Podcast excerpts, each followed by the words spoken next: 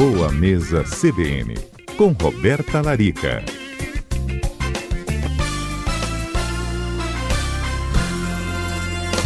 Boa tarde, doutora Roberta. Boa tarde, Mário. Boa tarde a todos a Rádio CBN, a todos os ouvintes. Estava conversando aqui antes de você participar, Adalberto, relatando o seu vício aqui em açúcar, né, Adalberto?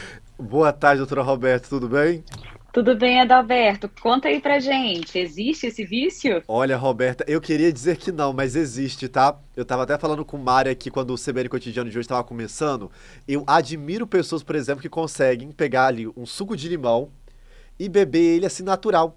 Porque se tiver ali uhum. um saquinho de açúcar, eu vou despejar todo o saquinho de açúcar. Café também, você sempre. Café, porque eu não tomo café, né? Ah, é, é, mas café... você não resiste a um açúcar. Mas assim, suco, a pessoa fala, bebi um suco de limão natural não desce mais. Sempre toma açúcar. Eu tenho que recorrer ao açúcar. Aí eu fiquei preocupado hoje, aí com a pauta de doutora Roberta Larica, eu acho que eu vou... Não, porque já tem alguns dias, né, que houve uma, uma restrição da OMS aos adoçantes também, não foi, doutora? Exatamente, Mário. Não, e assim, já uma boa notícia para Adalberto é que, assim, as nossas papilas gustativas, Adalberto, elas é. são altamente treináveis, sabe? Opa. Então, assim, hum. basta você começar a reduzir aos pouquinhos a quantidade de açúcar. Então, se você coloca uma colher de sopa, começa a colocar uma colher de sopa rasa, depois uma de sobremesa, depois uma de chá.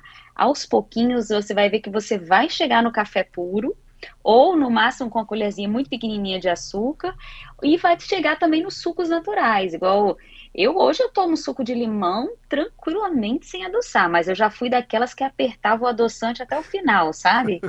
Nem contava as gotas. Então, assim, eu falo que as minhas papilas gustativas elas foram treinadas, sabe? É. Então a gente pode aprimorar um, um, um, gosto, assim? A gente, ah, não gosto muito de giló. Aí você pode ir aprimorando e, e quem sabe passar a gostar, doutor? Exatamente, Mário. Agora, existe uma, uma coisa interessante que é o fator genético. Sabia que tem pessoas que têm mais, é, se adaptam melhor né, ao sabor amargo, azedo, tem menos sensibilidade a esses sabores, e pessoas que têm mais incômodo ao comer, por exemplo, uma rúcula, né, um giló. Isso tem um fator genético envolvido, é bem interessante, que são aqueles big tasters, que são chamados, são as pessoas que têm um paladar muito apurado, então o sabor parece que é muito mais forte na boca deles do que de outras pessoas. Agora, como eu disse, dá para treinar as papilas gustativas. Então, a gente vai se habituando, algumas coisas a gente é, usa em quantidade menor, né? Mas vai adaptando o paladar. Isso aí é super possível. Eu acho que eu sou um grande exemplo disso aí. Legal. E qual foi essa restrição aí sobre o, o adoçante, doutor? Só para a gente entender melhor, o que, que a OMS disse? Então, Mário, isso é, deu pano para manga, viu? Essa semana nas redes sociais, em todas as mídias, a Organização Mundial de Saúde ela publicou uma nova diretriz sobre o uso dos adoçantes. E aí é, foi se confundido assim essa informação que na verdade foi mostrar que através de várias revisões sistemáticas a OMS mostrou que não tem benefício a longo prazo para redução de peso, para emagrecimento ou na prevenção de diabetes tipo 2 ou doenças cardiovasculares, ao deixar de consumir açúcar e usar os adoçantes. Então, esse, esse foi o apelo. Só que aí, por um outro lado, as pessoas também acabam distorcendo um pouco, pensando, ah, então adoçante não adianta para nada, eu vou usar açúcar. Não é bem isso. Continuando essa orientação, a Organização Mundial de Saúde orientou que a gente não utilize adoçantes em excesso, nem açúcares que sejam é, refinados. Então, é, é, teve um destaque bem assim para os adoçantes, no caso, os açúcares naturais dos alimentos, como as frutas, né, o mel, enfim, os adoçantes naturais, né, os, os açúcares naturais dos alimentos. Então, acho que isso é porque é aquela história, né, as pessoas pegam o que importa na frase, né, no texto, e se agarra aquilo ali e fala, ah, então agora eu vou usar açúcar, não vou mais usar adoçante.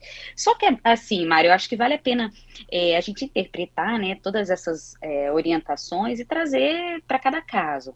Né? Quando a gente fala de um paciente, por exemplo, diabético com uma resistência insulínica, esse paciente ele não pode usar açúcar, nenhum tipo de açúcar, nem refinado, nem mascavo, nem açúcar de coco, nem mel, porque mesmo uma colherzinha de chá de açúcar vai alterar a glicose e a insulina desse paciente. Então, é um paciente que se ele não consegue tomar um café puro, ele vai precisar usar o adoçante mesmo.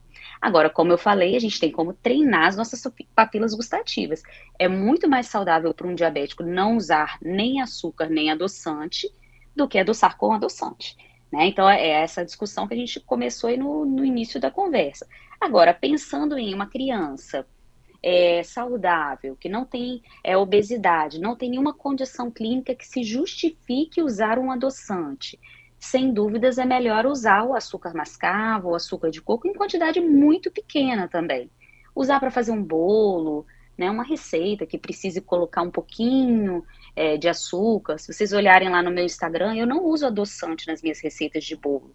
Quando eu não adoço com banana ou frutas secas, eu uso meia xícara de açúcar mascavo ou açúcar demerara. Então, já uso uma quantidade menor.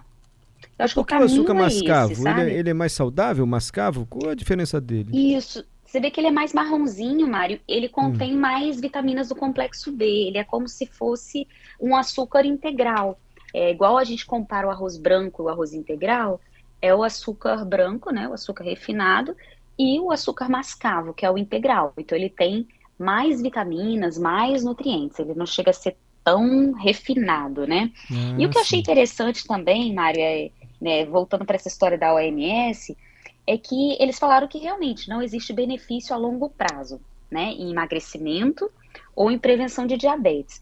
E aí eu trago também para um outro estudo que já saiu, já tem alguns anos, se eu não me engano foi em, em 2014, mostrando o impacto de alguns adoçantes, entre eles a sacarina e a sucralose, que é um adoçante muito usado, inclusive, a, sucralose, que é aquele da gotinha, né, que a gente vê no supermercado, mostrando um impacto na microbiota intestinal. O que, que, é isso? Na nossa flora intestinal, né, nas bactérias que a gente cultiva ali no intestino. E hoje a gente sabe que, dependendo das bactérias que você cultiva ali no intestino, você tem mai, maior chance de acumular peso, um sistema imunológico mais sensível, fica mais doente, traz outras consequências para a sua saúde. Então, é, existe um impacto muito grande na microbiota intestinal com os, os adoçantes. Peraí, Mário, tá passando um avião bem na minha cabeça aqui. Não sei se o som ficou ruim para vocês. Não, ainda estamos ouvindo aí da microbiota intestinal, mesmo com o avião. é, o aeroporto agora do, dos aviões passam em cima da minha casa aqui. Então, o que, que acontece? Os adoçantes, esses dois em especial, a sacarina e a sucralose, eles têm esse impacto na ah, que pena. Eu acho que o avião comprometeu aí a ligação com a Roberta, tá? hein, Mário? Voltou, doutor Roberto. É... E pode continuar agora. Ah, não. Vamos tentar, vamos tentar reconectá-la. Vamos reconectar com a doutora Roberta Lari, que ela está falando sobre adoçante. A OMS fez restrições ao uso do adoçante e ela já explicou que essa história que o Marcos está perguntando aqui, ah, então é melhor usar açúcar que adoçante, indistintamente. Não, Marcos, não é bem assim. A doutora explicou aí a diferença, quais são os casos em que se é mais recomendado ou não. Desculpa, doutora Roberta, mas de fato o avião comprometeu o nosso sinal e agora a senhora já pode é, voltar a explicar aí por que, que o adoçante pode comprometer até a nossa digestão. Então, a gente tem esses estudos né, que mostram como esses adoçantes, em especial a sacarina e a sucralose, podem afetar nossa microbiota intestinal. E aí, Mária, assim, eu acho que inclusive dá até assunto para a gente falar mais para frente, se os ouvintes tiverem interesse, que é sobre os probióticos, né, que são aquelas bactérias que vivem dentro do nosso corpo, em especial no nosso, no nosso intestino, né, e que tem relação com tudo se eu tenho mais facilidade para ganhar peso, se eu tenho uma insulina mais alta, ah, é, se eu tenho uma predisposição a doenças, né? Até mesmo os psicobióticos, que são aquelas bactérias que regulam o nosso humor. Olha que doideira, ah, né? não, já quero para semana que vem esse tema. Que... já quer esse tema, né, Mário? Sim, então semana que vem você explica melhor como é que a gente fomenta também o desenvolvimento dessas bactérias e não de outras. Pode ser? O que, que a gente deve comer para combinado? Maravilhoso. Eu acho que é um assunto bem importante é. e que a gente precisa falar, que é sobre a saúde desse intestino. Porque Mas eu só então, lembro de propaganda assim... de iogurte, lembra? De eu ia falar justamente é. sobre isso. É bom Além de iogurte, deve, há de ter outra coisa, né? Doutor Roberto vai explicar. Fala, doutora, pois não. Com certeza, com certeza, uhum. Mário. Inclusive, esses, essas bebidinhas fermentadas, né, que prometem a saúde da flora intestinal, são ricos em açúcar na composição, né? Então, aí dá para a gente ter uma discussão bem interessante na semana que vem sobre esse assunto. Obrigado, doutora Roberta. Até a semana que vem, hein? Até a semana que vem, Mário. Dizer para os ouvintes que eu estou lá no Instagram com esse assunto. Quem tiver dúvidas, pode mandar perguntas ali por direct. Quem sabe a gente também não responde ao vivo na semana que vem. Fala aí o seu Instagram, doutora. É o arroba doutora Roberta Larica.